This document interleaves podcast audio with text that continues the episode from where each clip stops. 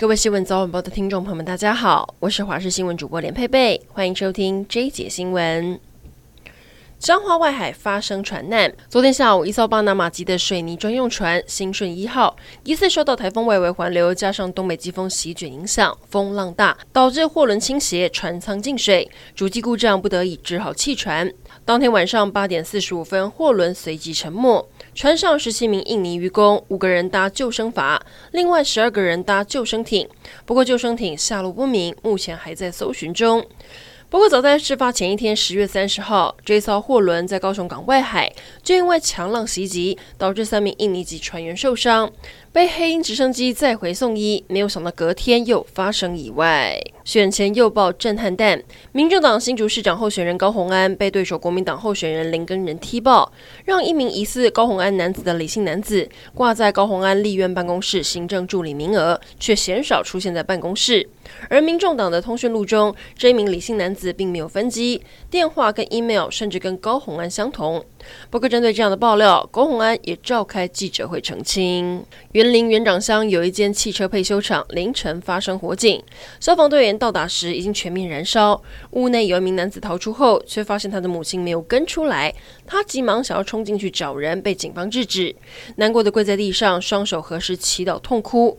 消防队控制火势之后，果然在二楼的楼梯口发现一具焦尸。惊险的救援场景，有五名登山客到奥万大的野溪泡汤，下山时碰到溪水湍急暴涨，受困在沙洲上。消防局赶紧派出救难队前往救援，而暴涨的溪水非常湍急，溪水激烈翻滚，队员判断不适合拉绳，改采多人手牵手像接龙一样渡河。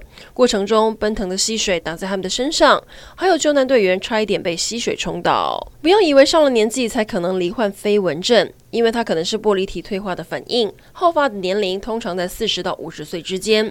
不过，高雄原名才十九岁的林小姐，去年发现眼前视线有黑影，到眼科就医之后诊断出飞蚊症，造成的原因竟然是脑部肿瘤引起，而且还是从乳癌转移成脑瘤。经过半年的化疗，林小姐还是因病过世。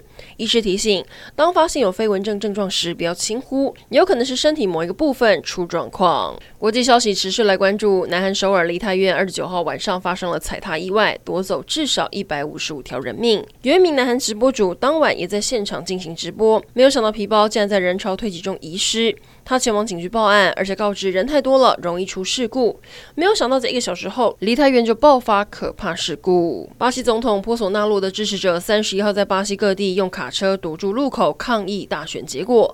巴西当局指出，大约有两百三十人参与了这场示威，多个州都有公路被抗议的民众卡车堵住，还有人在公路上放火烧轮胎，让交通更加混乱。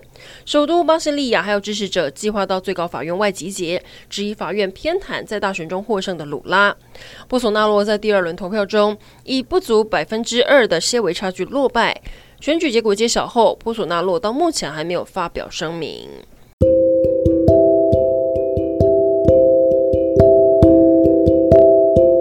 以上整点新闻，感谢您的收听，我们再会。